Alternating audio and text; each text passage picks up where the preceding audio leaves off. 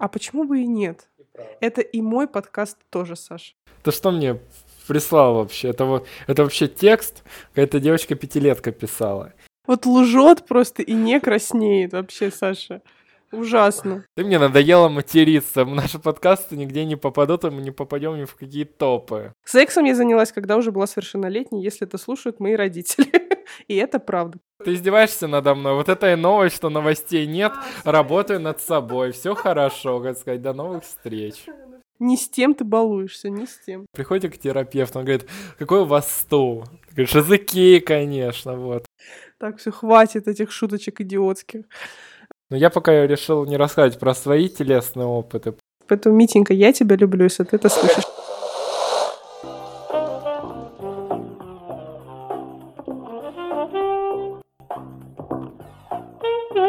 Литрёп. Литературный подкаст.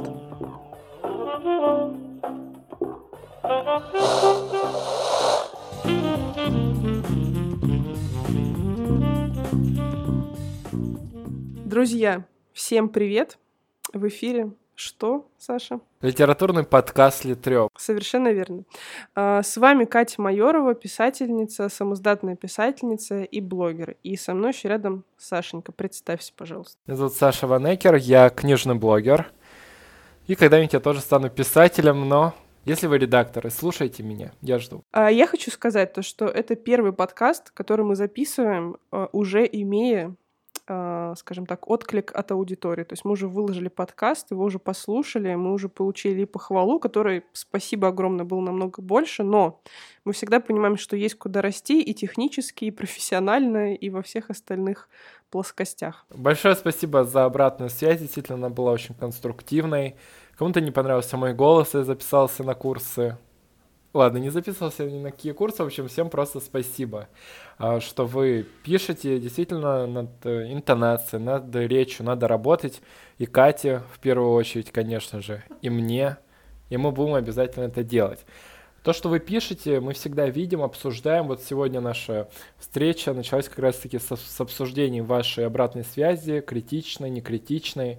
Вы пишете темы, мы сегодня обязательно будем говорить о тех темах, которые вы поднимали в комментариях э, под нашими постами. Поэтому, если вы хотите поучаствовать э, в записи наших подкастов, э, как тематический редактор, и смело подписывайтесь в наш Инстаграм, комментируйте посты, мы будем их видеть, и самые интересные комментарии мы будем зачитывать в прямом эфире и говорить про них в нашем подкасте. Никаких прямых эфиров в нашем подкасте. И все те, кто просил э, убрать Сашу из подкаста э, мне в личку, знаете, я поставила на счетчик после таких вот фразочек про то, что в первую очередь Кате надо работать над речью. Так что он мне на счетчике, ребята. Возможно, подкаста через 3-4 вы будете слушать только меня. Ну ладно, шутки в сторону. Да, Саша, все, давай соберемся. А, и поделимся нашими новостями. Вот скажи мне, что с тобой произошло литературного, интересного? Вот, может быть, около литературного вообще, что новенького-то у тебя? Мне очень нравится, что решила вести эту тему с новостями. И лично у меня, знаете, такое лето в деревне, я назову это так, потому что лето, все отдыхают, все в отпусках, и ничего интересного не происходит в моей жизни, кроме того, что я думаю, что я буду больше посвящать времени писательству и меньше уже книжному блогу. Книжный блог, безусловно, останется важной частью моей жизни. Я буду писать посты, Просто это будет не так э, часто. Я не думаю, что буду читать книгу в день прямо так атомно и что-то делать, писать. Я просто сейчас думаю, как реформировать свой аккаунт, чтобы он был таким же интересным, он был новостным. Может, буду как некоторые девочка-паблик, которая снова стала просто девочкой. Э, возьму просто буду писать какие-то общие вещи о том, как собраться, как собрать книжный рюкзак за 10 минут, как пойти на выставку за 5 минут – и, э, некото... и не читать книг. Вот, кстати, это тоже удивительно, да, что есть книжные блоги абсолютно без книг. И для меня это, на самом деле, такая, знаете, э, перепутье, на котором я сейчас стою, я думаю, куда мне идти. Потому что моя жизнь... Иди домой. Вот разве что идти домой, да, идти домой. Но мне бы хотелось, безусловно, реформировать свой аккаунт и сделать его более интересным, классным и читаю бельным. Вот мне Катя сегодня заявила о том, что у меня очень слабый, хиленький не накачанный личный бренд. Я буду над этим работать, тоже об этом подумаю. Да, Саш, мне кажется, просто наши слушатели подумают, что мы за кадром только и делаем, что унижаем друг друга. Знаешь, вот что не фраза, то просто в самое сердце. Вот, ну так, собственно, новости-то какие? Что нового? Ты издеваешься надо мной? Вот это и новость, что новостей нет. А, Работаю над собой. Все хорошо, как сказать. До новых встреч. Ну, собственно, рубрику я решила вести не просто так, а потому что новостей у меня лично много. Но, возможно, в следующем подкасте у Саши их будет больше. Кстати, Саша, ты вот забыл сказать, что тебе предложили быть СММщиком. Вот. вот знаешь, э, мне недавно написали о том, что я распыляюсь. Чем я только не занимаюсь. Нужно покрасить полы, выезжаю. Нужно э, написать книгу, больше ни слова. И понимаете, важно заняться чем-то одним. Вот ты определил свой проект, например, которым ты хочешь заниматься. А я занимаюсь интеллектуальным волонтерством, я занимаюсь написанием книги, я веду свои курсы. И плаваю с дельфинами. И плаваю с дельфинами, и хожу, перевожу бабушек через дорогу. Я иногда думаю, вот чем я вообще занимаюсь, и меня пугает то, что я распылился просто, меня не собрать. И потом, безусловно, мне предложили SMM, то, чем я занимаюсь э, продвижением в социальных сетях, я веду проекты, но это тоже часть, э, так сказать, моих э, подработок, часть моей рабочей деятельности, но это тоже отнимает много времени. И я понимаю, что если я продолжу также сильно распылять себя, то в итоге я останусь ни с чем, как вот, знаете, вот эта бабуля у разбитого корыта, где всем-всем-всем занимаешься, все-все-все хочешь, и в итоге ничего. Поэтому, безусловно, да, мне предложили SMM, это интересно, это, ну, ну, я не скажу, что это новый для меня опыт, я занимаюсь продвижением проектов. Просто, ну, не то, чем мне бы искренне и серьезно бы хотелось увлечься. Вот почему-то лучше я буду рассказывать в следующем подкасте, что мне предложили издание книги. О, да. Вот, а, собственно, мои новости, мои новости. Саш, без обид, но поинтереснее, понасыщеннее была у меня неделька. А, хочу начать с чего? Что мне написало, ребят, еще одно издательство. Я вам в первом подкасте про это рассказывала или во втором, я не помню, в каком-то из первых двух, в общем. И недавно мне написало еще одно топовое российское издательство, э, без предложения, без всего, но с заинтересованностью в моих самоздатных книгах. И я хочу вам сказать, что сейчас это, знаете, вот вы слушаете и думаете, вот Катеринка-то на расхват, но Катеринка, скажу я вам, с 2000 где-то э, какого, 14-15 года вообще, когда я дописала свою книгу, и вот только сейчас, в 2019 году, что-то сдвинулось э, с мертвой точки в издательском мире, и мной стали интересоваться. Но никакого результата пока что нет, так что это просто, как, знаете, такой э, конфеточка, карамель, карамелька вот, для моего эго. Э, еще из новостей вышел мой рассказ «Девять золотых рыбок». Э, за сутки было больше тысячи прочтений, что меня просто шокировало, потому что э, предыдущий мой рассказ где-то за неделю набрал две тысячи прочтений, и я тогда была просто счастлива, а тут за сутки столько пришло.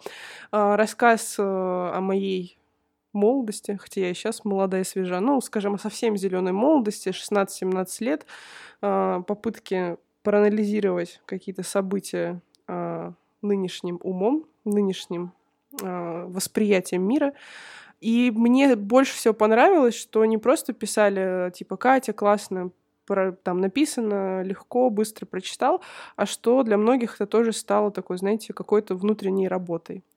Вот. И для меня, как для писателя, наверное, это самое главное. Хотя я, я всегда это говорила, что я ставлю перед собой цель развлекать читателей. И я хочу, чтобы люди, которые читают мои книги, просто их читали и получали удовольствие. Там никаких внутренних глубоких работ я от них не требую. Вот. Очень интересно. Я вот не читал твой рассказ. Э, да, ну естественно же. Там да. про первую любовь или про что? Нет, там, ну, я так скажу. Первая любовь моя — это муж, э, и это правда так. Вот, э, первое отношение и пока что единственное, слава тебе, Господи, потому что мужа люблю, другого не хочу себе. Так, он не слушает наш подкаст, давай переходи к делу. Он слушает наш подкаст, поэтому, Митенька, я тебя люблю, если ты это слышишь. Нет, а о чем твой, твой рассказ? Ну, как я уже так в общих чертах сказала, действительно про мои 16-17 лет, но, скорее всего, про френд-зону, в которой был мой хороший друг, вот, э, который ко мне очень хорошо относился и э, любил меня и признался в любви, и про то, как я была маленькой эгоистичной сучкой по отношению к нему и очень плохо себя вела.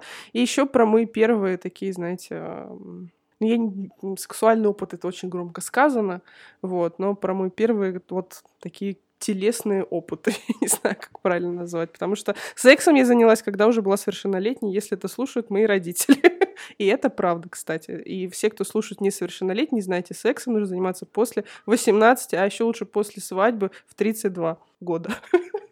Да я шучу, знаешь, что телеканал спас.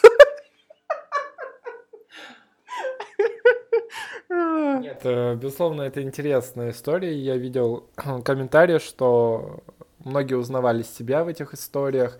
И мне кажется, для писателя это очень важное э, призвание, очень важный комментарий, что люди узнают в историях себя. Это значит, что они настоящие и искренние. Но я пока решил не рассказывать про свои телесные опыты, про свои э, 16-17 лет, поэтому не, в ближайшее время не ждите. Я могу вам рассказать про оскорбление чувств ресниц. Я пришел в фитнес-клуб, и ничего не предвещало беды. Мне показали тренера, я э, перевел свой взгляд на тренера, и оказалось, что я не вижу ее глаз, потому что там две огромные ресницы. Может быть, четыре, неважно. Больше не видно ее глаз из-под ресниц. Я решил это прокомментировать и говорю, у вас очень необычные ресницы. И этого мне показалось мало. И я сказал, что у моей сестры было примерно так же, словно ее цыганский табор похитил. После этих моих слов ее лицо постепенно менялось от слова «необычные ресницы» до моего пассажа про сестру. После этого она развернулась и исчезла в глубине клуба. Через пять минут она появилась с эм, администратором, который заявил, что я хожу по клубу и матерюсь. Это мне напомню ситуацию с одним книжным магазином, где меня тоже обвинили в том, что я хожу и матерюсь. Слушай, Саш, может, у тебя просто, знаешь, как убили Миллигана? И ты просто не знаешь этого, знаешь, этого гномика-матершинника. Да, Твоя вторая личность, которая в тебе живет. Во-первых, мне это жутко оскорбило. Я сказал, что нет, я, во-первых, не матерюсь, этого не было. А, я говорю, ну, тренеру, неужели я матерился? Он говорит, нет, возможно, просто не так выразилась. Как можно выразиться про мат э, не так, я не знаю. И она сказала, что ее дико оскорбила моя история про необычные ресницы, и что это помешает ей провести со мной занятия, и они отказывают мне в проведении тренировки. После этого она меня, они меня выставили из клуба, а я подумал про себя, что это была история про оскорбление чувств ресниц. Ну, я, Саш, прокомментирую эту историю. С одной стороны, девушке надо быть проще. Это однозначно. Вот. И как-то просто, может быть, тебе ответить, поставить тебя на место. Вот. Но и ты тоже, знаешь ли, вот э, пришел туда не ресниц комментировать. Давай посмотрим правде в глаза. Я считаю, что это непрофессиональное поведение в плане того, что ты можешь сказать про мой нос, я не знаю, про еще что-то. Ну, мне это вообще никак не ранит, потому что мы с тобой собрались реально ради записи подкаста. Ты мне скажешь, какой ты жирный, я скажу, ну хорошо, давай записывать подкаст. Ну, я, как сказать, возможно, потому что мы с тобой там дружим, да, но если бы у меня не было бы, например, с тобой даже личных взаимосвязей, ты пришла ко мне написать книгу на заказ, например, и сказала бы мне, ты жирный, я бы сказал, так, мы с тобой сюда пришли книгу на заказ писать, а не обсуждать мои жиры, поэтому приступим. Люди бывают разные по общению, они могут нести полную колесицу от неожиданности, от каких-то разных историй. Я считаю, что все мы разные и надо принимать. Тем более, если мы пришли за деньги куда-либо. Я не пришел бесплатно и не попросил их о тренировке. Вот это было бы странно, не меня выставили бы. А это были за деньги тренировки. Вот, кстати, мы, да, с Сашей уже не первый раз обсуждаем эту историю, и у нас э, очень отличаются точки зрения. Вот пишите, что вы думаете вообще вот э, о том, э, как реагировать, когда тебе говорят что-то прямо, как это влияет на профессиональные взаимоотношения, даже должно ли это как-то влиять, там, да, и может ли человек отказаться работать с тобой, если ты э, назвал его жирным, например. Я бы отказалась. Честно, если бы я пришла кому-то писать книгу на заказ, и мне говорят, ебать ты жирная.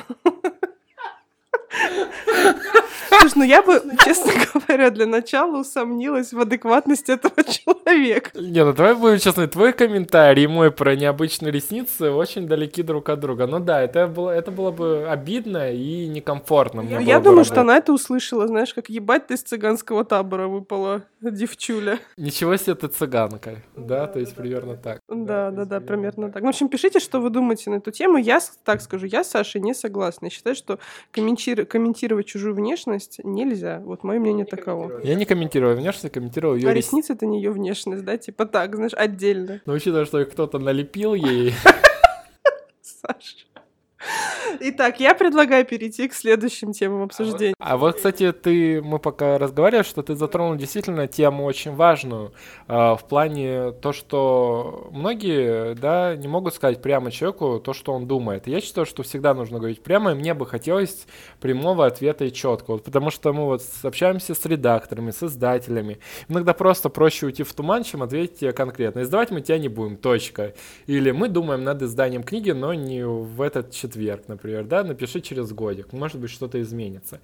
И, а люди просто, когда у них появляются какие-то туманные истории, либо у них появляются новые какие-то да, изменения в планах, они почему-то решают, что нужно исчезнуть, как, не знаю, девица с первого свидания. Я, да, Сашу в этом плане полностью поддерживаю, но мне кажется, что действительно, как ты сам говорил в э, наших предыдущих беседах, что они там все в запаре в цейтноте и просто тупо могут про тебя забыть. Вот. И такое тоже можно, бывает. Можно, но ты... Я, например, иногда появляюсь перед э, редактором, которому я отправил свою рукопись. На выходе из подъезда. из ее дома. Ну, например, так, нет. Только почему-то она каждый раз выходит с сотрудниками полиции, что не так.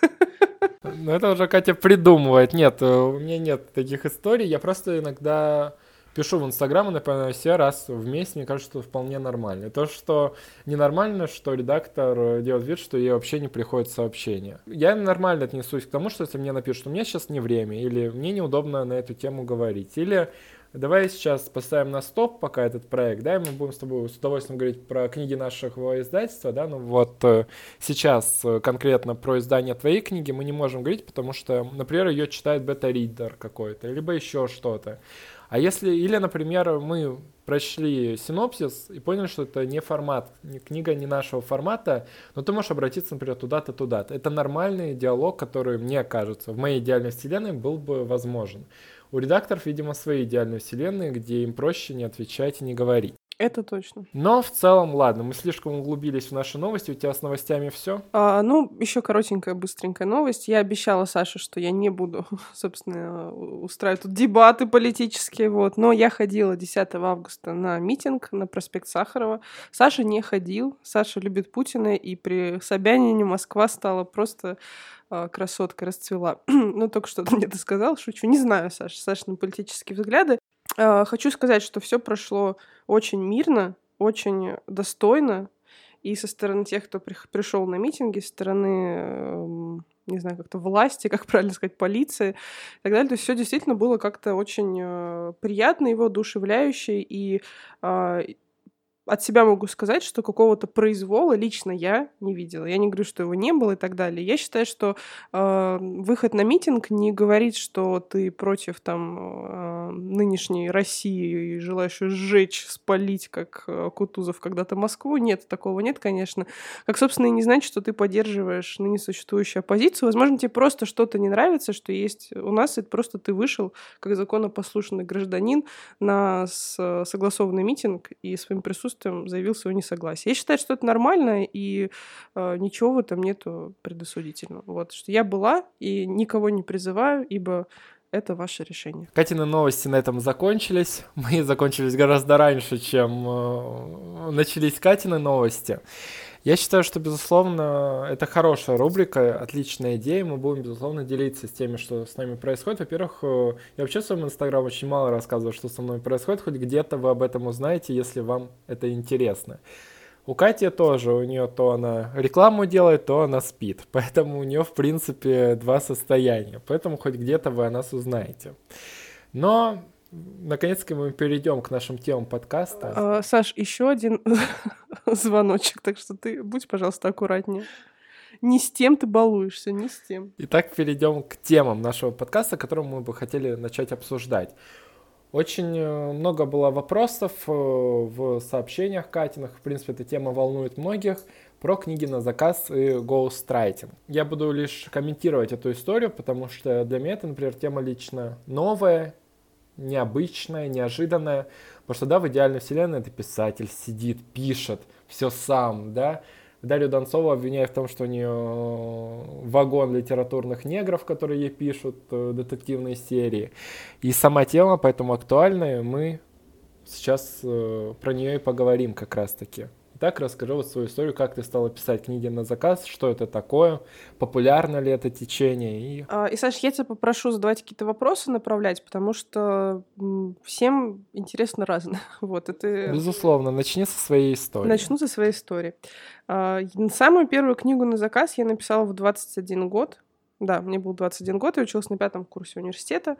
А, и это была книга о жизни женщины. Ей на тот момент исполнялось 85 лет, у нее была очень интересная, насыщенная жизнь, просто даже мягко сказано. Вот, ее дети заказали меня ей на день рождения. Вот, сразу у меня такое чувство, что я выпрыгнула из старта. А теперь напишем книжечку. Так вот, а, мы с ней встречались, проводили интервью на основе... Слишком богатая фантазия.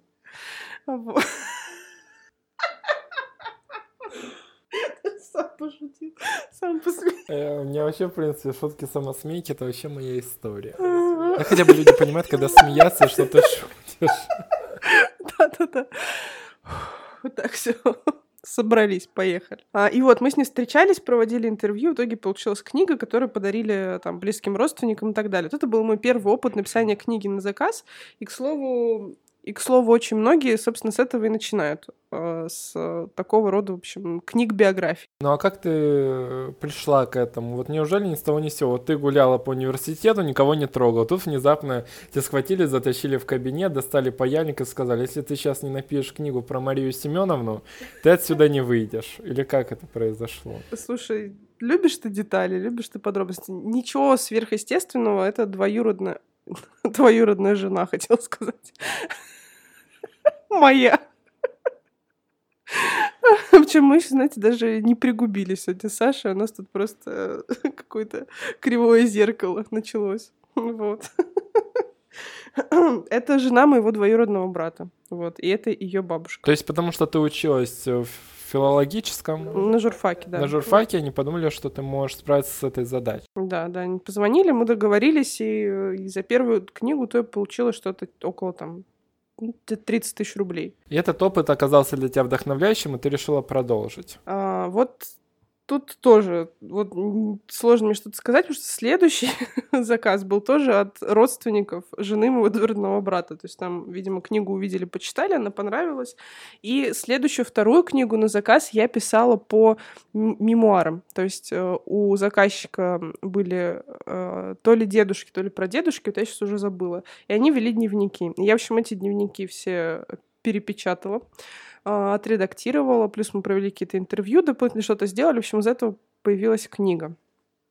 После этого была просто фантастическая история, которую я рассказываю, и сама в нее не верю. Мне написало одно издательство в Инстаграме. Мне тогда было где-то 22-23 года. Но я, мне кажется, я еще училась в университете, но что-то вот у меня уже память тут смешивает краски, скажем так.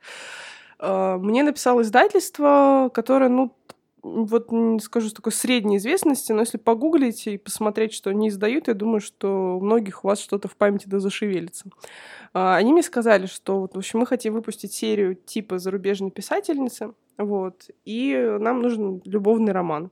Вот, и там, не знаю, мы вам заплатим 100 тысяч рублей. вот. Я вообще, на самом деле, я подписала договор о неразглашении, вот, но я подписала договор о неразглашении, там, что я писал кон- конкретную книгу, название, имя, автор издательства, так что э, договор я не нарушаю, я могу рассказать в общих чертах. Вот. И, ну вот, представьте, мне было 22 года, и 22 года для меня 100 тысяч, это было, знаете ли, я подумала, я бесконечно богатая женщина. А теперь учитываем, что книгу я писала 4 месяца. 100 тысяч делим на 4. Получается очень грустненькая зарплатка, очень средненькая. А нечего делить, надо было... Ты могла бы ее и за месяц написать, а то сейчас прибедняешься. Ты могла ее и два года писать. Два разделим 100 тысяч на два года. Это уж твой косяк, так что не нужно тут. Потому что Слушай, Дарья Донцова пишет книги за месяц. Слушай, я не знаю, как она это делает. Может, она там, не знаю... А вот надо ее найти и спросить мы так и сделаем. Вот. И, ну, слушай, там, во-первых, были правки. Во-вторых, они мне по частям присылали э, ТЗ. То есть, ну, там, там как бы работа-то была очень такая ощутимая. Вот. И, ну, они мне прислали, на самом деле, план, они прислали героев, они прислали, сколько нужно постельных сцен, сколько того. Ну, какой-то, знаете, такой накидали план. И я писала, и потом, к слову, когда уже текст был готов, они его согласовали, мы уже все подписали акт приемки передачи, они мне заплатили последние э, там суммы. Вот. Э, и, и, и все, я вообще забыла про, это, про эту книгу. А потом как-то стояла я на остановке, Э, в одном российском городе. вот. И э, ждала автобус. Вот. И думаю, подойду-ка я к киоске Роспечати. Вот. И смотрю, и увидела книгу, причем, ну, естественно, ничего там моего не было, само собой, ни имени, ни фамилии, но по обложке и по названию вот что-то, знаете, ёкнуло у меня в сердце в тот момент. Я такая думаю, похоже, это что-то вот знакомое. В общем, заплатила что-то 89 рублей такую маленькую хлюпенькую книжечку, напечатанную на туалетной бумаженьке. Вот, открываю и узнаю свое творение. Вот, ну, конечно, там все поменяли, там и э, Пенни стал жезлом, и блики играли на ее сосах, сосках, там блики солнца. Ну, в общем, короче, вот эта вся история. Ну, вот это был единственный такой случай, и он какой-то вообще, на самом деле, очень странный, и вообще, мне кажется, что издательству, может быть, дешевле было действительно там купить какие-нибудь права, да перевести, а может, и не дешевле, я не знаю. Ну, может, у них был какой-то экспериментальный такой вот вариант сотрудничества. Вот, после этого мне написал э, один блогер. То есть меня все находили сами, я честно признаюсь, я ни одного клиента не искала сама. Вот, мне повезло. Написал блогер. Это как раз была, знаете, такая волна, когда все вот э, в Инстаграме начали появляться там фитнес, ПП, ЗОЖ, вот это все. А у меня, я довольно давно себя еще, мне кажется, года с 15 позиционировала как писательницу. А, и мне написал блогер и говорит, вот, тебе я хочу книгу, там, и т.д. и т.п. И я такая думаю, ну, давай напишем. И тогда тоже, кстати, назвала сумму 100 тысяч рублей за книгу. Мы также там 3-4 месяца ее писали. Вот. А, это тоже было, мне кажется, года три назад, наверное. Вот, все, книга вышла в издательстве, потому что уже был у блогера контракт. Вот, а после этого, на самом деле, уже многие активизировались, и многие начали писать э, книги на заказ, и сами уже искать клиентов, и каждому блогеру уже там 28 Маша и Даш написали, что пишут книги на заказ. После этого я работала в продакшене в одном литературном, а, то есть мне давали на аутсорс, например, провести интервью, расшифровать текст и так далее. А, там я написала несколько книг. Вот. А, потом что? а потом начала находить своих клиентов, вот, и уже писать, как, ну, опять же, просто создала страницу на сайте. Сайт у меня вышел каким-то чудом, я этого ничего не делала в топ, наверное, потому что много приходит людей с, с Инстаграма читать какие-то рассказы, интервью, которые я публикую. Вот, и мне часто просто с сайта приходят заявки, и, собственно, так я находила клиентов. Вот. Эм, что я могу сказать в общих чертах? Это вот моя история, э, что я не считаю, что это какой-то, знаете, страшный обман своих читателей, а, потому что, ну, одно дело художественную книгу на заказ писать, да, это обман. И я вообще, честно говоря, что-то вот с трудом верю, что такая практика существует. А, Какая практика? Ну, вот типа, что, как говорят, там, якобы за Дарью Донцову пишет армия писателей. Ну, мне кажется, что-то дичь какая-то. Ну, сейчас, э, на самом деле, в кулуарах это активно обсуждается, потому что у таких гигантов, например, как Эксмо, как у АСТ, у них большие портфели, и на самом деле э, книги на заказ, это, безусловно, есть и существует. Но, да, я хочу сказать, это я про художественную литературу, я вот, э, ну, хотя тоже, знаете, так немножко лицемерно с моей стороны, да не верю, я в эту дичь сама тут писала, блин, про нефритовые жезлы и, и игру солнечных лучей на чьих-то сосках. Вот, но э, про нонфикшн. Нонфикшн, да, и 95% книг, особенно от э, лидеров мнений, там, известных публичных людей, там, каких-то Майков Тайсонов и, там, не знаю, Олегов Тиньковых, ну, точно не сами они сидят, знаете, на своей даче с пледиком, с э, кружечкой теплого какао, и вот пишут эти книги. Конечно, есть люди, которые делают это за них, и лично я не считаю это каким-то обманом, читерством и так далее. Нет, нонфикшн, да, там немного другой порядок работы с этими книгами, ну, я считаю, что там вполне может быть, что автор действительно, ну, приложил руку к этому, потому что ты с ним взаимодействуешь, работаешь над книгой вместе, и книга выходит как бы вашим общим трудом, да, иногда на книге написано имена двух людей, это, я думаю, нормально. Ну, кстати, слушай, вот это редко. На самом деле никогда, всегда авторские права даже по договору, они, ну, очень редко бывает, что там как-то делают, но обычно тебя в благодарностях перечисляют, в большинстве случаев то имя есть. То есть ты как кейс это говоришь, то, что я помогал человеку с написанием книги. Но я не считаю, что это обманом, потому что вся информация, которая есть в книге, все знания, все опыт, они идут от э, автора самого. То есть я как э, автор книг на заказ, как ghostwriter там и так далее, я просто помогаю это все собрать воедино, структурировать и превратить в текст. То есть я здесь чисто ремеслом занимаюсь. Там нет никакого творчества и ничего еще. Я, насколько понял для тебя, да, то художественная литература оказалась более разрушительной для тебя, да, и сложной, чем, например, написание нонфикшн. Конечно. На самом деле, когда ты набиваешь уже руку, у тебя уже есть опыт, и написание нонфикшн книги, оно вообще как бы тебя не пугает, и ты не видишь это как, знаете, такой огромный а, пласт работы. Художественную книгу писать миллиарды раз сложнее, уж тем более на заказ. Это просто, это было... А, у меня чувство, будто меня вот этим вот нефритовым жезлом изнасиловали просто во всем отверстиям бренном теле, когда я писала эту книгу. Это реально ужасно. Я считаю, что это просто насилие того там дара, пусть крошечного, мизерного, который тебе нужно развивать там и так далее, но того вот, что у тебя есть, э, твоего внутреннего творческого импульса. Не, ну, безусловно, да, вот судя по тому, как Катя рассказала, это очень тяжело, то есть ТЗ, то есть это герои, это правки. Я понимаю, что когда тебе прислали 100 тысяч рублей, тебе это показалось еще мало, и тебе нужна была точно доплата ровно столько же. Это я примерно представляю, безусловно, это тяжелая работа. И, кстати, вот про Э, литературных негров, про них очень часто говорят, про как раз-таки книги на заказ художественной литературы. Есть такие авторы. Понятное дело, их никто не называет, их, э, мы их не знаем. Это иногда бывают даже известные писатели, которые, ну, как подработку используют э, прием как раз-таки гоустрайтинга, да, написания книг на заказ. И проблема, наверное, художественных книг, то, что мы никогда не узнаем, кто же писал, да, потому что под стиль можно подстроиться. Вот, например, да, Виктора Пелевина, да, который выходит каждую осень, да, на полках, заполняет них. То есть некоторые выясняют, что над этим проектом ведется достаточно большая работа коллектива авторов. Не знаю, насколько да, это соответствует действительности. Просто есть вот такие слухи о том, что работают с фокус-группой, что выясняют, что интересно людям прочесть, что нет. То есть э, куларная история вот больших проектов — это действительно издательский бизнес, здесь ключевой момент бизнес. И потом здесь работают такие же инструменты, как э, в продуктовых сетях, как в кинобизнесе. То есть э, есть фокус-группы на некоторых проектах, есть, в общем, разные истории. Конечно же, как мы понимаем, это, ну, не знаю, сейчас книги на заказ, да, пока, мне кажется, не в таких топах, да, он не набирает популярность, на мой взгляд. Просто об этом как факт есть, но бы не сказал, что это популярное течение. То есть обычно все-таки себе представляем написание книги, да, это мы берем ручку, да, берем ручку или... Кстати, про, про Пелевина хотел сказать, я вообще слышал такую байку, что, типа, он уже умер давно.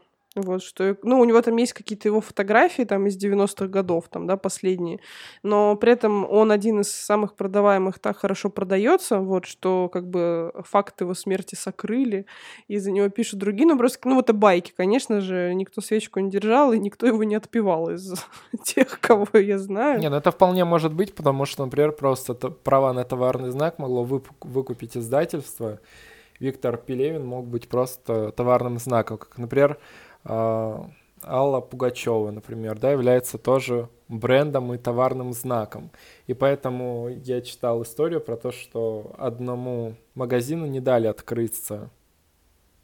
Ну вот, а магазин имени Аллы Пугачева не дали открыться по таким э, названиям, так как э, бренд э, да, нарушал права как раз-таки Аллы Пугачевой. Хотя женщину, которая открыла этот магазин, звали Алла Пугачева. Ужасно. Кстати, я вот еще хотела про книги на заказ сказать. Меня часто спрашивают, кто может этим заниматься. Я хочу так сказать, что ну, любой человек, который умеет писать и кто, кто вот в состоянии это сделать, потому что на самом деле, когда я начинаю работать со своими клиентами, они показывают, что они там сами часто пытались писать. Вот. Причем это люди образованные, да, то есть это люди там способны заплатить большие деньги за книгу. Ну, опять же, большие у всех они относительно, для кого-то они небольшие. Вот. Но я думаю, там 150-200 тысяч рублей за книгу, это, наверное, такая ощутимая сумма, и это ведь не, не, не вопрос первой необходимости в твоей жизни. Вот, они все образованные люди, интеллигентные, замечательные, но и действительно из те, ну, кто, ну, вот им сложно излагать свои мысли, а тем более там как-то просторно, многослойно, многоуровнево, на бумаге, вот. И действительно, вот если, если вы не такой человек, если для вас это вы можете писать, вы умеете писать, вы можете, самое главное, еще в голове держать вот э, всю структуру произведения. То есть это же не так, что ты по ходу пишешь, то есть ты помнишь, что было в первой главе, что во второй, в третьей, как это все. То есть, ну, это, это многоплановая работа. Я скоро буду запускать курс на тему того, как писать книги на заказ, так что следите за новостями. Вот. Э. Немного рекламы. А почему бы и нет? Это и мой подкаст тоже, Саша. Так вот, я, я закатал недавно 10 банок варенья, кому надо, пишите. А еще на Авито продаю свитер. И курточку за 100 рублей. Так вот, и Писать книги на заказ, на мой взгляд, на мой взгляд, стоит тем, кто у кого есть опыт в журналистике, обязательно, именно журналистика. То есть не просто копирайтинг, не просто там статьи на заказ, заполнение сайтов, там еще какие-то штуки, именно журналистика. Вот. Безусловно, работа над книгой — это интересный, важный момент, и главное, мне кажется, в какой-то момент просто попробовать. Действительно, вот, может быть, у Кати есть э, в блоге какие-то советы, рекомендации, можно ими воспользоваться, посмотреть, как э, работает Катя. И на самом деле вот этот, э, знаете, прием посмотреть, как работают другие и скопировать его в каком-то элементе. Тут Катя, не знаю, махает рукой и говорит, нет, не раскрывай моих тайн. Но я считаю, что это вполне может быть, да, когда мы смотрим, как работает, например, Леонардо да Винчи, да, и делаем свой, свою похожую картину. Воруй как художник. Да, воруй как художник, то есть вы меняете какие-то детали, да, может быть, даже основу вы играете с фактурами, с цветом, с темами, и поэтому вполне вы можете попробовать э, писать книгу и понять, сможете ли вы написать книгу на заказ, потому что на самом деле это тоже только звучит и выглядит так легко и понятно. На самом деле, когда вы начнете уже писать, я вам говорю, как пишущий автор в стол, в ноутбук, то это не так легко. И свой текст иногда даже он пролежит у вас неделю-две, вы его на него смотрите и думаете, да какой же он хороший. Вы отправляете его редактору, он говорит, ты издеваешься надо мною? Ты что мне прислал вообще? Это, вот, это вообще текст, какая-то девочка-пятилетка писала. И поэтому это непростая тема, это сложно. Вы можете прислать заказчику свою книгу, и он скажет, знаешь что? Как сказать, моя корова копытом лучше напишет, чем ты.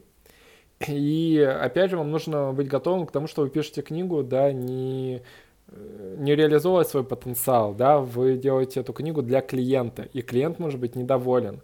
И одно дело, когда вы потратили, например, месяц на приготовление какой-нибудь, не знаю, картины, да, портрета, а другое дело, когда вы, да, вот сделали такой масштабный труд, как книгу, и клиент ее не одобрил, да, и вы можете остаться с неоплаченными счетами за квартиру, например, потому что вам клиент не отказал. Поэтому тема модная, актуальна, мне кажется, на Западе иначе. Или ты вот не мониторил эту тему, как, например, за рубежом. Ты говоришь ghostwriting. Ну, термин-то действительно забугорный, скажем так, ghostwriting.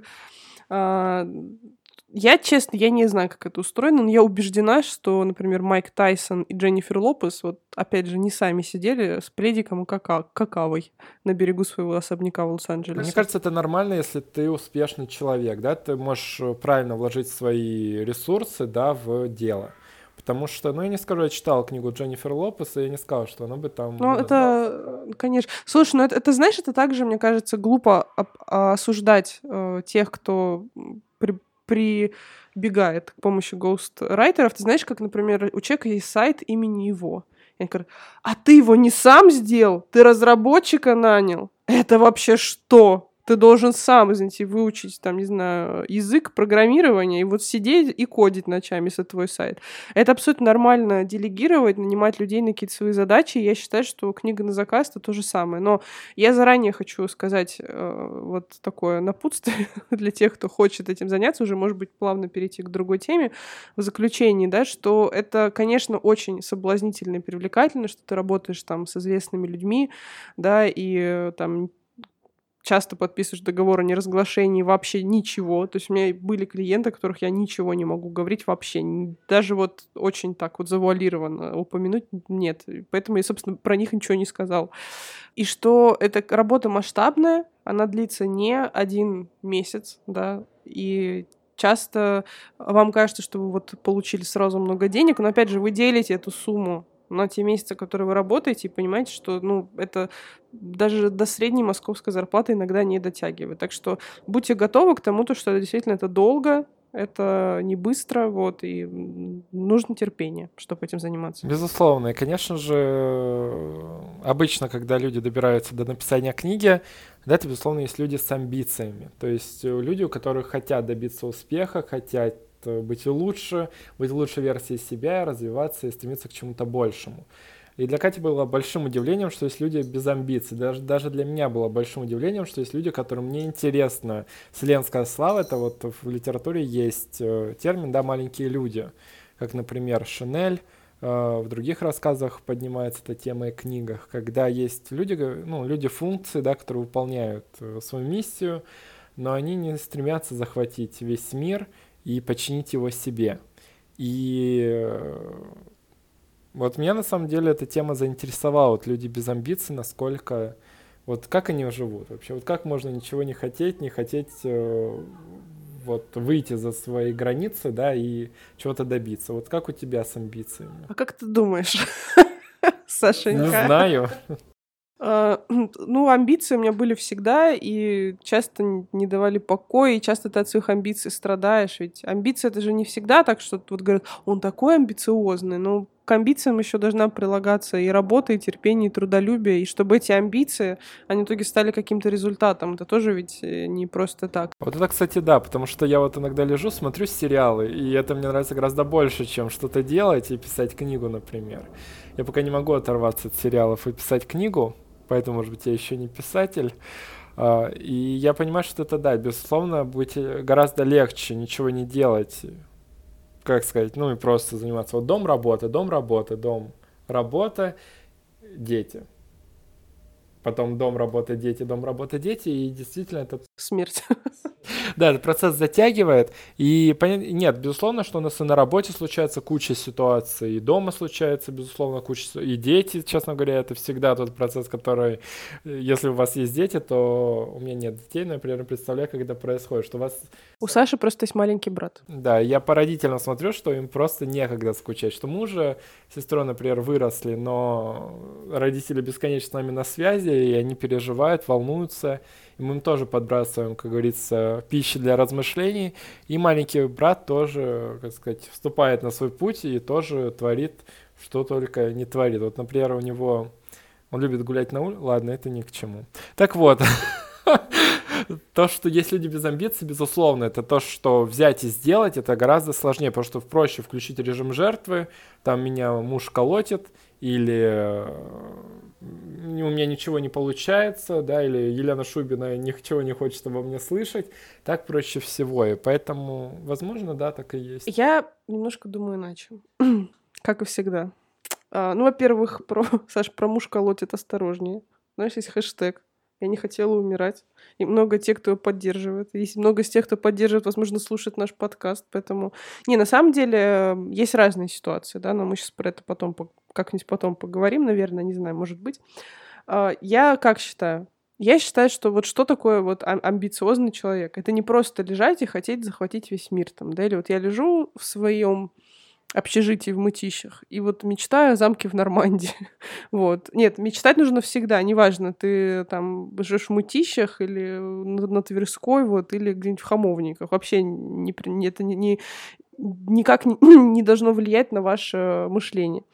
А, но мне кажется, по-настоящему амбициозный человек — это тот, у которого в жопе свербит. Вот, знаете, я не, не, не, не знаю, насколько я там супер амбициозный или нет. Наверное, а, есть куда более амбициозные люди, которые мечтают о куда большем, чем мечтаю в своей жизни я, но я могу точно сказать, что у меня свербит в жопе. Не в данный момент, и это образно, образно, Саш, не переживай за меня, то вижу прям покрылся испаренный. Так, все, хватит этих шуточек идиотских.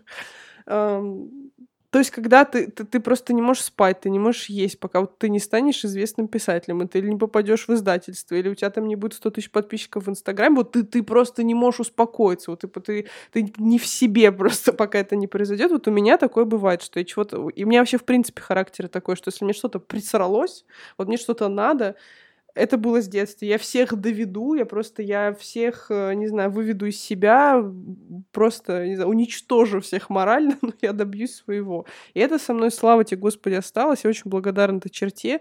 Вот. Но при этом я считаю, что э, неамбициозные люди часто самые счастливые, потому что они довольствуются малым, они живут своей маленькой жизнью и не знают вот этих вот больших жизней, больших проблем, больших ответственностей и так далее.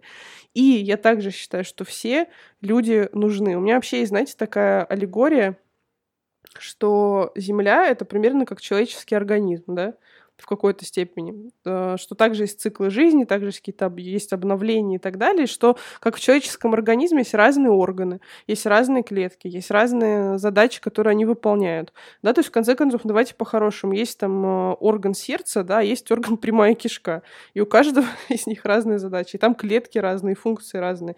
Я думаю, что и в нашем мире людей также, да, то есть есть люди, которые, например, сидят в центре управления, то бишь там в мозгу, да, есть те, кто, не знаю, какашки бумажки проталкивать наружу. Ну, я, я, конечно, я сейчас ни в коем случае не эту вот индийскую кастовость пропагандирую, но просто к тому-то, что все люди действительно разные, у всех разные задачи, и если есть какой-то амбициозный там достигатор, который а, миллион рублей за 24 часа, там, я не знаю, заработать, да, а кто-то, может быть, просто у своего дома высаживает клумбы и радуется этому, и ни первый, ни второй не хуже, э, потому что, извините, пожалуйста, хорошо какать тоже не вредно. Я согласен. Но видите, у Кати сегодня, видимо, утро, она не может правильно строить свои предложения и фразы, сравнить людей с чем-то более интересным. Не обязательно маленький человек, да, должен что-то куда-то...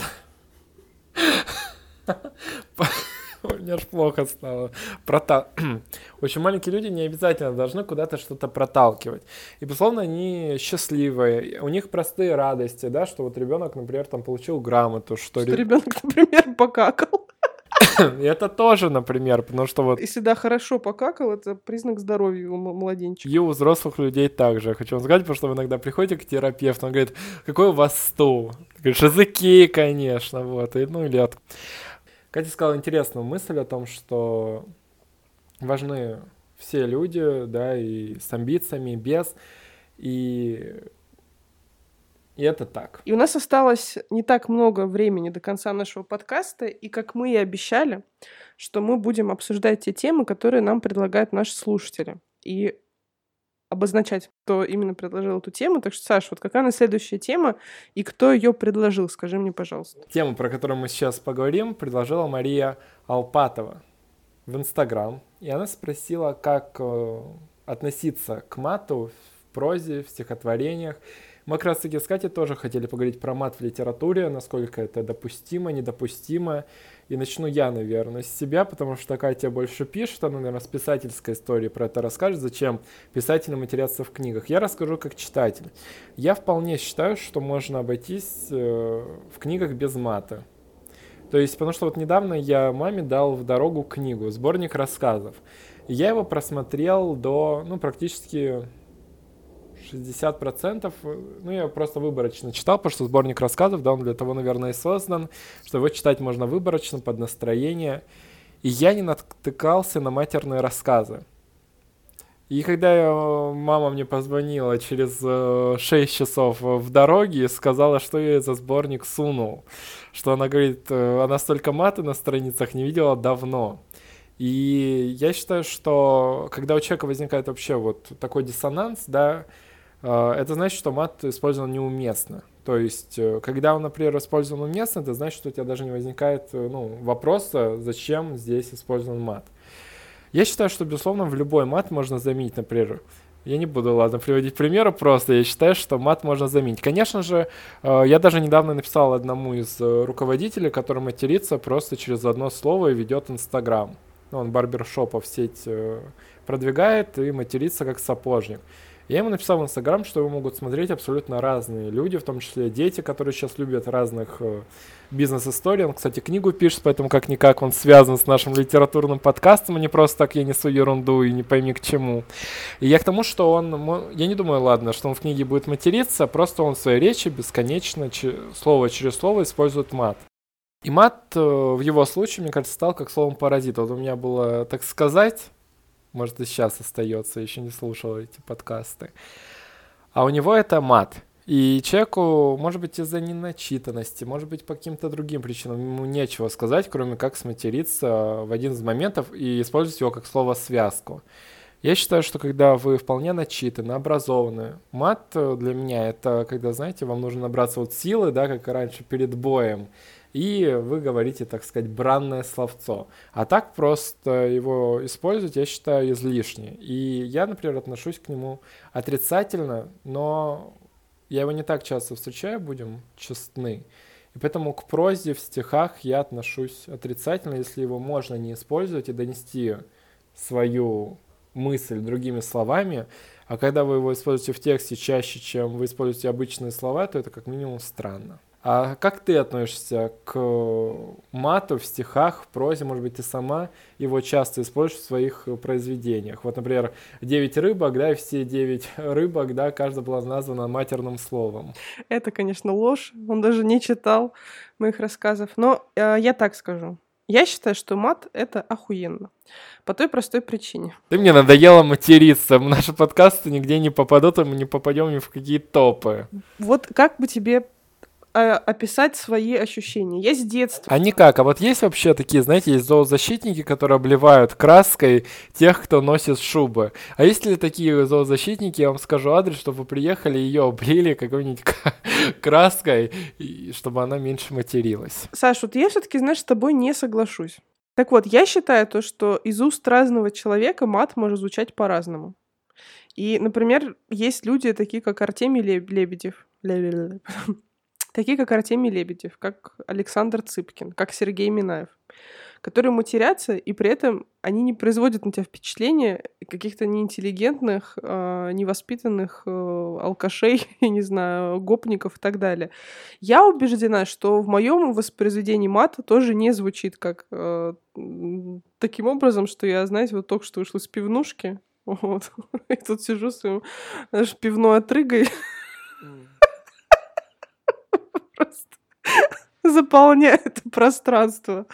Вот. Э, я считаю то, что я вообще, честно говоря, с детства не понимала, почему мат это плохо. Вот я клянусь, у меня до сих пор нету ответа на этот вопрос. Вот почему э, вот этот порядок букв в слове считается каким-то страшным, запретным, и, не знаю, тургеневских барышень просто доводит до, до обморока. Я вот не понимаю. То есть кто-то решил, что, например, сочетание букв П, И, С, Д, Е, С, вот это страшно, ужасно и просто аморально. И, и это, какая-то проблема. Я, я не знаю. Ну, то, что в мате есть... Хотя, с другой стороны, если бы к мату не было такого отношения, да, чтобы, о, если бы он не имел вот эту вот эмоциональную какую-то силу, возможно, я бы и так за него не топила. Вот. Но, тем не менее, я считаю, что мат, опять же, в, в умелых руках, в, в уместном э, в уместной обстановке. Это, знаете, вот про уместность. Я ведь тоже, например, могу, не знаю, прийти на заседание в Гурдуму в костюме солистки травести шоу какого-нибудь, знаете, там из клуба «Центральная станция».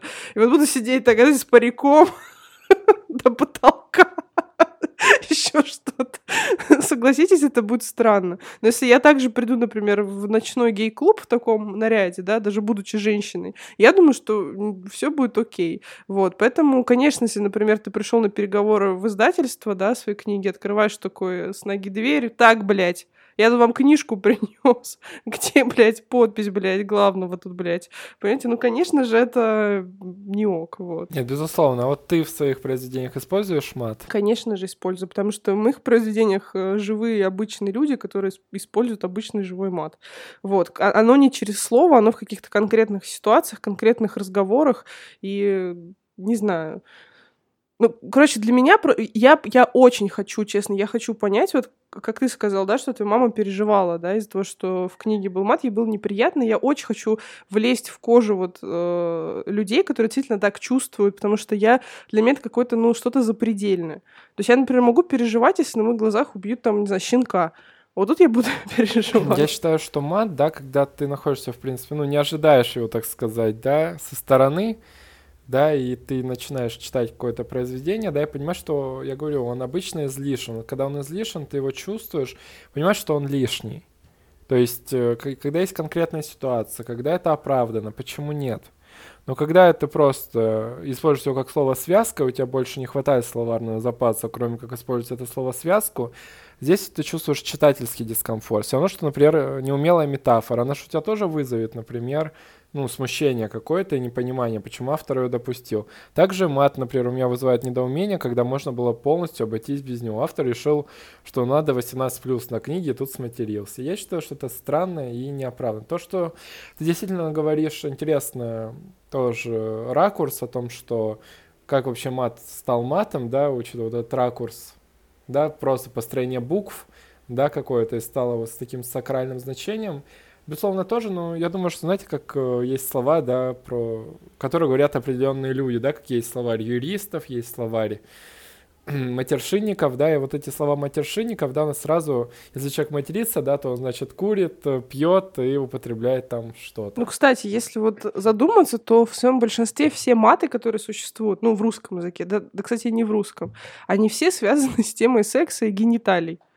Вот. И тоже, ты знаешь, какая-то стигма, что секс и гениталия — это что такое грязное, страшное, развратное, что самое время э, придумать э, такие словечки запретные матерные, которые... Ну, в общем, мне кажется, это по полным абсурдом, но при этом я благодарна миру, э, не знаю, э, нашему э, семантическому, не знаю, какому-то флеру российскому, да, что э, эти слова имеют эмоциональную... Особую, вот, я так скажу, для меня мат имеет особую эмоциональную силу. И я считаю, что отказываться от нее, особенно если ты писатель, особенно если ты работаешь со словом, ну, это просто, знаете, как э, убрать, э, не знаю, э, хрен, буквально, еду, вот, из хреновины.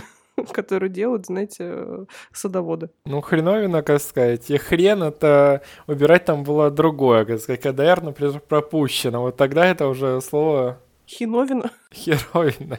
R пропущено, хиновина. Короче, ладно, не будем играть в шарады.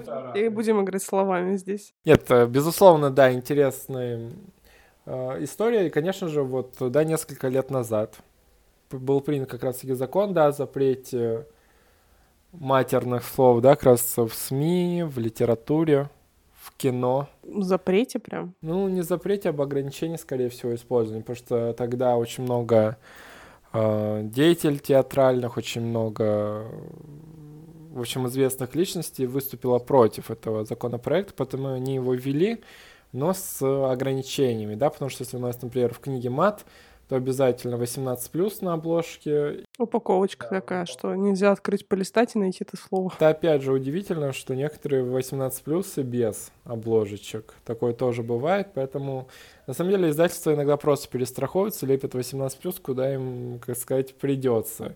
Потому что это очень тоже такой, знаете, закон с оговорочками, потому что ты в интернет-магазине можешь купить любую книгу из раздела 18 плюс 20 плюс 50 плюс.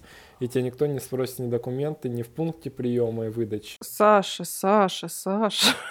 Я же рассказывала эту историю, которую ты меня перебивал раз 15, пока я ее рассказывала в прошлом подкасте, как я пришла за одной из части, э, там уже восьмилогии 50 оттенков серого книги Грей, у меня спросили паспорт в Читай-городе. Вот такое бывает. Просто не хотели продавать, тебе не пойми. А то это и так плохо выглядишь, еще литературу плохую читаешь. Они просто хотели... Наш звоночек номер три. Они хотели тебя поставить препону просто на пути к этой книге.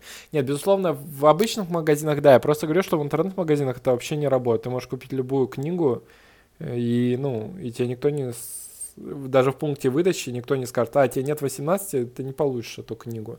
И мы с тобой уже говорили, кстати, в прошлом подкасте о том, что это должна быть э, литература такой силы, чтобы смотивировать тебя что-то сделать или как-то на тебя повлиять, И на меня книги, безусловно, влияли, но они влияли меня всегда в хорошем смысле, даже если там было написано какая-то плохо, да, как, например, «Ну, погоди», запретили или еще какие-то мультики, да, из-за сцен курения, например, да, волка.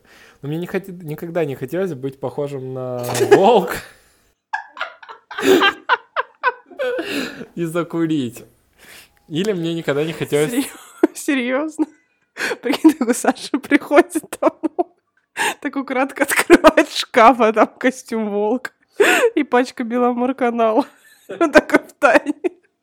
надевает на свое голое тело костюм, закуривает. И такой, хорошо, что они ничего не поняли. Вот, поэтому мне не, не хотелось быть ни на волка, ни на зайца, ни на кого. Мне просто это было как, с, как Том и Джерри, да, ну там, правда, никто не курит и не пьет, да, более веселый мультик, там вообще, по-моему, они не говорят даже. В этом мультике просто все бегают, и, да, такой один дома, краткая версия. Мне кажется, что тема сложно. Вот, например, Катя, да, как мы уже выяснили по итогу, да, она радуется, когда видит мат в литературе. И сама не проще его где-нибудь ставить. Даже вот когда она мне пишет сообщение в директ. Вот лжет просто и не краснеет вообще, Саша. Ужасно. Да, я, конечно же, шучу. Кстати, кстати, очень-очень э, важный момент. Я рассказывала э, уже вам, что я как-то покупала экспертизу рукописи, и редактор, который э, делал эту экспертизу, в том числе сказал про мат в книге Йенни, в котором его ну, я не скажу много, но он есть, да, в каких-то там конкретных ситуациях, конфликтных разговорах. Ну, просто понимаете, вот, например, вот родные брат и сестра, да? Что он сказал? Сейчас, сейчас, я, я как раз к этому иду. Например, они ругаются, ну, просто пиздец, блядь, в усмерть ругаются, да, и вот, ну, ну не будут они говорить, сестра, как ты оскорбила меня, нет, брат мой, это ты меня, конечно, они будут, ну, как бы и с матом, и со всем там, да, и с остальные какие-то выражения, не говорю, что это через раз там, да, но это может проскользнуть, когда какой-то сильный конфликт близких людей. Но это, но это разве что можно показать в единичном. Истории, они же не могут всю книгу конфликтовать. Ну, до пика. Нет, это можно использовать как прием, если это прям пик-пик, то есть они прям ну, знаешь, разрушение миров, тогда, да, это будет к месту. Когда они матерятся, не знаю, просто у них пик происходит денно и ношно, это уже странно. Саш, ну я, я не знаю, я не согласна. Просто в моем мире, в моем окружении люди матерятся. Но, опять же, я общаюсь не за булдыгами, а с интеллигентными, воспитанными, образованными людьми, и у нас это проскальзывает. Но это, это так вот, собственно, редактор-то что мне сказал? Она говорит, что мат в литературе уместен, но чтобы изобразить героя, типа, что вот там вот брат э, Жени, главной героини в книге, книге. Вот он типа такой развязанный, хабалистый, там травку курит, все дела. Вот типа он может материться. А вот Женя, она говорит, Женя обязательно должны герой полюбить, сочувствовать и так далее. Хотя я тоже с этим я не согласна. Да с чего? Во второй книге не должны ее любить, они должны максимум жалеть. Но симпатия она испытыв... к ней испытывать не стоит. Вот.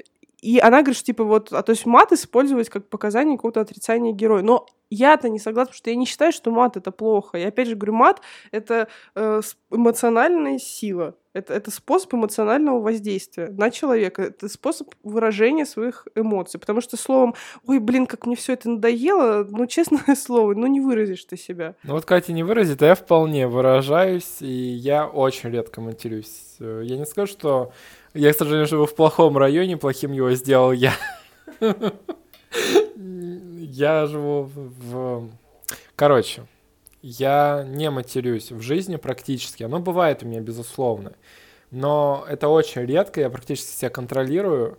И это происходит из-за того, что я как раз таки общаюсь с людьми, которые матерятся, и я потом это почему-то воспринимаю на свою призму, и у меня просто это иногда, знаете, как э, действительно синдром Билли Миллигана. Кто-то за меня говорит, ой, кто это сказал, да кто это сделал. Вот, и поэтому я считаю, что вполне можно свою речь очистить от бранных слов, использовать их э, редко, потому что Понимаете, когда вы переходите на мат, например, да, в конфликте, человек, э, градус сразу повышается конфликта.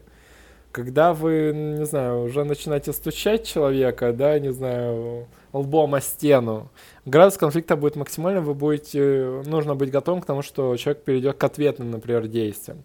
И потом, когда вы говорите тихо и мирно, и, собственно говоря, сбавляете этот темп, безусловно, можно говорить тихо, и человек тебя будет просто орать и ничего не слышать. Но обычно этот прием хорошо работает, когда ты начинаешь тише говорить, и твой собеседник начинает э, также тише говорить. Потому что бывает, безусловно, вот э, ситуация у меня тоже много бывает, когда, например, человек э, внезапно начинает внезапно повышать тон разговора. То есть он ну, в момент переходит в какой-то просто фальцет э, дикий, начинает орать на тебя. Саша, вот, кстати, про мат еще тоже. Тема у нас такая довольно живая получается. Я вот сейчас про Саши говорит, да, про эмоциональность, про все, и мне как-то вот э, какие-то такие инсайты стали приходить. Вот я, например, не кричу. То есть я вот, ну, физически я не могу, хотя это тоже странно у меня. Она просто шепчет, матерится шепот. Нет, то есть когда, например, я в конфликте, да, даже если я в открытом конфликте, я там не стесняюсь с кем-то еще, но я, ну, вот чтобы я прям кричала, но это должно быть что-то вот из ряда вон. Хотя это тоже так странно, потому что у меня по, по маминой линии а, есть такая, ну, вот, говорить громко. Крикуны. Не крикуны. Не, ну просто, то есть, э, могут повышать голос в каких-то эмоциональных ситуациях, да, то есть, ну, и это неплохо, это человек просто выплескивает так свое напряжение. Я, ну, просто я не могу кричать, у меня, ну, нет такого свойства. И поэтому я понимаю, что для меня мат — это способ вот как бы отразить свое эмоциональное состояние, да, особенно какое-то вот взбудораженное. Но, опять же, тоже про местность. Например, вот про, со своими клиентами на заказ я не матерюсь. никогда. Ну, то есть, и то у меня сейчас есть классная клиентка, с которой мы с ней можем о чем-то там э, жизненном поговорить, и то там, ну, может как-то проскользнуть что-нибудь за жизнь в каком-то разговоре, вот, но если я не буду этого делать, потому что да, да, должен быть какой-то уровень доверия с людьми. То есть с Саньком-то понятно, я в директе через слово, да не шучу. То есть мы с Сашей говорим, я могу сказать, блин, вот это, ребяточки, капец. И в подкасте нашем, э, я не знаю, как мы его будем продвигать, она там матерится как сапожник. Это ложь. Нет, мы пытаемся, безусловно, свою речь строить, и я понимаю примерно, когда начинают вот эти матершинники говорить, а ну приведи мне вот, э, знаешь, аналоги слов, чтобы они были похожими по своему звучанию и построению бойкости. Да, что пипец, например, и его слово, так сказать, собрат, да, они различаются по своей степени, да, емкости что там Х и, э, не знаю, и, и хреновина, как говорится, да, не различаются по своей э, структуре. Безусловно, может быть, это так. Я просто свою жизнь ну, строю без мата. Мои герои в книгах, которые есть, э, и в которых написано там полкниги. Ну, особенно подростки. Знаешь, вот подростки, вот выйди мне во двор, тут четыре школы вокруг дома. Я понимаю это, но меня это вот на самом деле очень, я скажу честно, удручает. Я уже рассказывал, что мой брат, например, матерится как сапожник, это ненормальная ситуация. Слушай, ну это пройдет, господи, он ну, не вырастет. Нет, это он безусловно. Так. Мы были на детской площадке, я тебе скажу так. И, ну, на детской площадке, там рядом школьники играли в игры. И я пока сидел на соседней лавке, у меня уши там, 500 раз вернулись в трубочки, и я просто был в диссонансе, потому что они не использовали в своей речи э, нормальных, адекватных слов, потому что у них все было через мат. И меня это на самом деле покоробило, потому что в детстве... Меня бы это тоже, слушай, меня бы это тоже в покоробило. я не использовал Конечно. столько... Я не знаю, в каком ты в Челябинском жестком районе жил, может, вы там матерились как сапожники. Вот я, кстати, жила в центральном районе, в культурном центре города Челябинск. Ну, ты материлась в школе? Ну, смотря с кем, в какой ситуации, когда. Постоянно. Слушай, ну я, Постоянно. знаешь, не выходила в 16 лет, не бежала там, знаешь, по детской площадке. А мне 16 лет было, и это был 3-4 класс, максимум 5 Это вообще же, понимаешь, это страшно, потому что... Слушай, я думаю, ну я какие-то маты начала использовать, думаю, ну там лет 14-15, может, что-нибудь. Это нормальная история. Когда они начинают это я понимаю, что это идет из семьи. И мне страшно, на самом деле. Я не знаю, как у тебя с родителями. Я вот скажу честно, я не слышал от родителей матерных слов вообще никогда практически. Ну, я имею в виду, вот, будучи в детстве, я могу сказать сто процентов, вот, ни разу не было слов. Сейчас уже становясь старше, они мне что-то говорят, причем не буду говорить кто, но это один из моих родителей, скажем так, она иногда может сказать, кто-то может мне сказать. Побился. Но так, чтобы мне кто-то говорил матерные слова, этого не было вообще никогда. В моей, вот от бабушки, от дедушки вообще никто не говорил мне. Мне казалось это вполне нормальным. Я понимаю, что когда они слышат это в семье, они берут и приносят это в школу. Конечно. Слушай, я абсолютно с тобой согласна. Вообще, и... моя сестра начала материться с детского садика. Это была проблема наша номер один. Я не принимаю эти слова. Мне кажется, что это грубо и невоспитанно. Ну, когда ты это говоришь, как слова связка, не к месту. Слушай, я тебе так скажу. У меня, я тоже, кстати, вот очень вообще благодарна своим родителям. Тут даже вопрос не того, что... Э, ну, то есть вот, чтобы у меня, например, я, во-первых, в принципе, почти никогда не видела, как родители ругаются. Вообще, в принципе, что там были какие-то скандалы, знаешь, там... Э, я считаю, вспоминая себя, свое детство, свою ранимость, восприимчивость, я это вообще никогда не видела, я безумно рада. Ну, и, в принципе, они у меня как-то сошлись уже, там, 30 лет вместе, довольно мирно и, и счастливо живут. И чтобы уж тем более у меня там родители друг на друга орали матом, такого в жизни никогда не было. Вот. Э, мама моя не матерится, и она ужасно переживает, что у меня есть мат в книгах и так далее. Вот. Э, папа может где-то вернуть, но и то, ты знаешь, какой-нибудь там истории, какой-нибудь он рассказывает, да, где-то, то есть тоже совершенно. Бабуля моя, дорогая, тоже вот она, она почему тоже у нее юморок, понимаешь, у нас вот, вот это вот как-то с юмором это все всегда идет, тоже какая-нибудь история, где она про это расскажет. Нет, совершенно у меня это не семьи, и, да, господи, знаешь, вот тоже я не понимаю, за что я оправдываюсь, потому что, опять же, если бы я бегала, то сейчас в трусах по квартире, знаешь, и крыла всех матом. Я считаю, что, опять же, умение использовать мат, да, и, и понимание его уместности, это решает, вот. И э, ну, тут, знаешь, тут, кстати, вот тоже есть такая тема, тоже мой характер. Например, папа мне говорил, что девушка не должна прокалывать уши там больше двух раз и делать татуировки. Я такая, пап, я пошла, и все. И что я сделала? Я в 14 лет прокололась уши больше двух раз там, да, и в 18 сделала себе татуировку одну. Вот, ну и... А что у тебя за татуировка? Потом покажу тебе. Нет, а так у тебя что? У меня на, спине ее не видно. Вот. И бабочка на пояснице. Нет, нет, нету там бабочек на пояснице никаких. Вот. Э, это тоже, ну это вот, ну я такая, вот мне сказали так, я сделаю наперекор. Вот дух противоречия есть у меня. Ну это подростковая история, это безусловно так Конечно. бывает, да. То есть если от, подвести наши безусловные дебаты, то мы вывели одну важную вещь, что он допустим, в принципе, в литературе, если это уместно. Если это действительно может проиллюстрировать героя. Если сам автор владеет матом, да, то я, я уверена, что он и в книге это хорошо использует. Если же в жизни, ну, он, например, там, а, дорогие господа, там, да, тут он как хочет, я, например, чтоб... не матерюсь, да, и начнет, то это будет чаще всего смотреться неуместно и немысленно. В принципе, текст без мата вполне возможен. Вот ты, например, можешь привести вот книгу, где вот, ну, с матом, которая тебе вот, например, понравилась? Могу, моя. Нет, если... Почему-то первое, что вспомнилось, это Духлес э, Сергея Минаева. Вот, и там используется мат, и он совершенно не, я не знаю, не какой-то страшный, ужасный и так далее. Вот сейчас в книге «Пышечка», которую я читаю, забыла, Мерфи фамилия у автора, вот, там тоже есть э, матерные слова, но они, ну тоже, вот при слове «мудак» считается матом. Ну вот, типа, да, считается это официально мат, матерное слово. Там есть слово «мудак». Но, опять же, это испо... Э, там общаются подростки ну, не говорят подростки литературным языком. Ну, вот я вспоминаю свою школу, свой класс, ну, в принципе, у меня была, на самом деле, сейчас вспоминаю, у меня была хорошая школа, интеллигентный класс, там, несмотря на все сложности, которые у нас были, на, на фоне того, что бывает. Вообще нормально все было. Вот. И у нас были, ну, единицы каких-нибудь филологических девочек, которых там пароли дома родители за 4 с плюсом оценку или 5 с минусом. Но вот они, конечно, выражались таким вот литературным языком. Все остальные, конечно, матерились, и чего только не было. Вот, надеюсь, что мы вот в таких дебатах ответили на ваш вопрос. И если вы хотите вновь поучаствовать в наших темах, предлагайте их прямо в комментариях. Мы все читаем, видим и будем рады пообщаться на те темы, которые вы затрагиваете. Ну а на этом мы...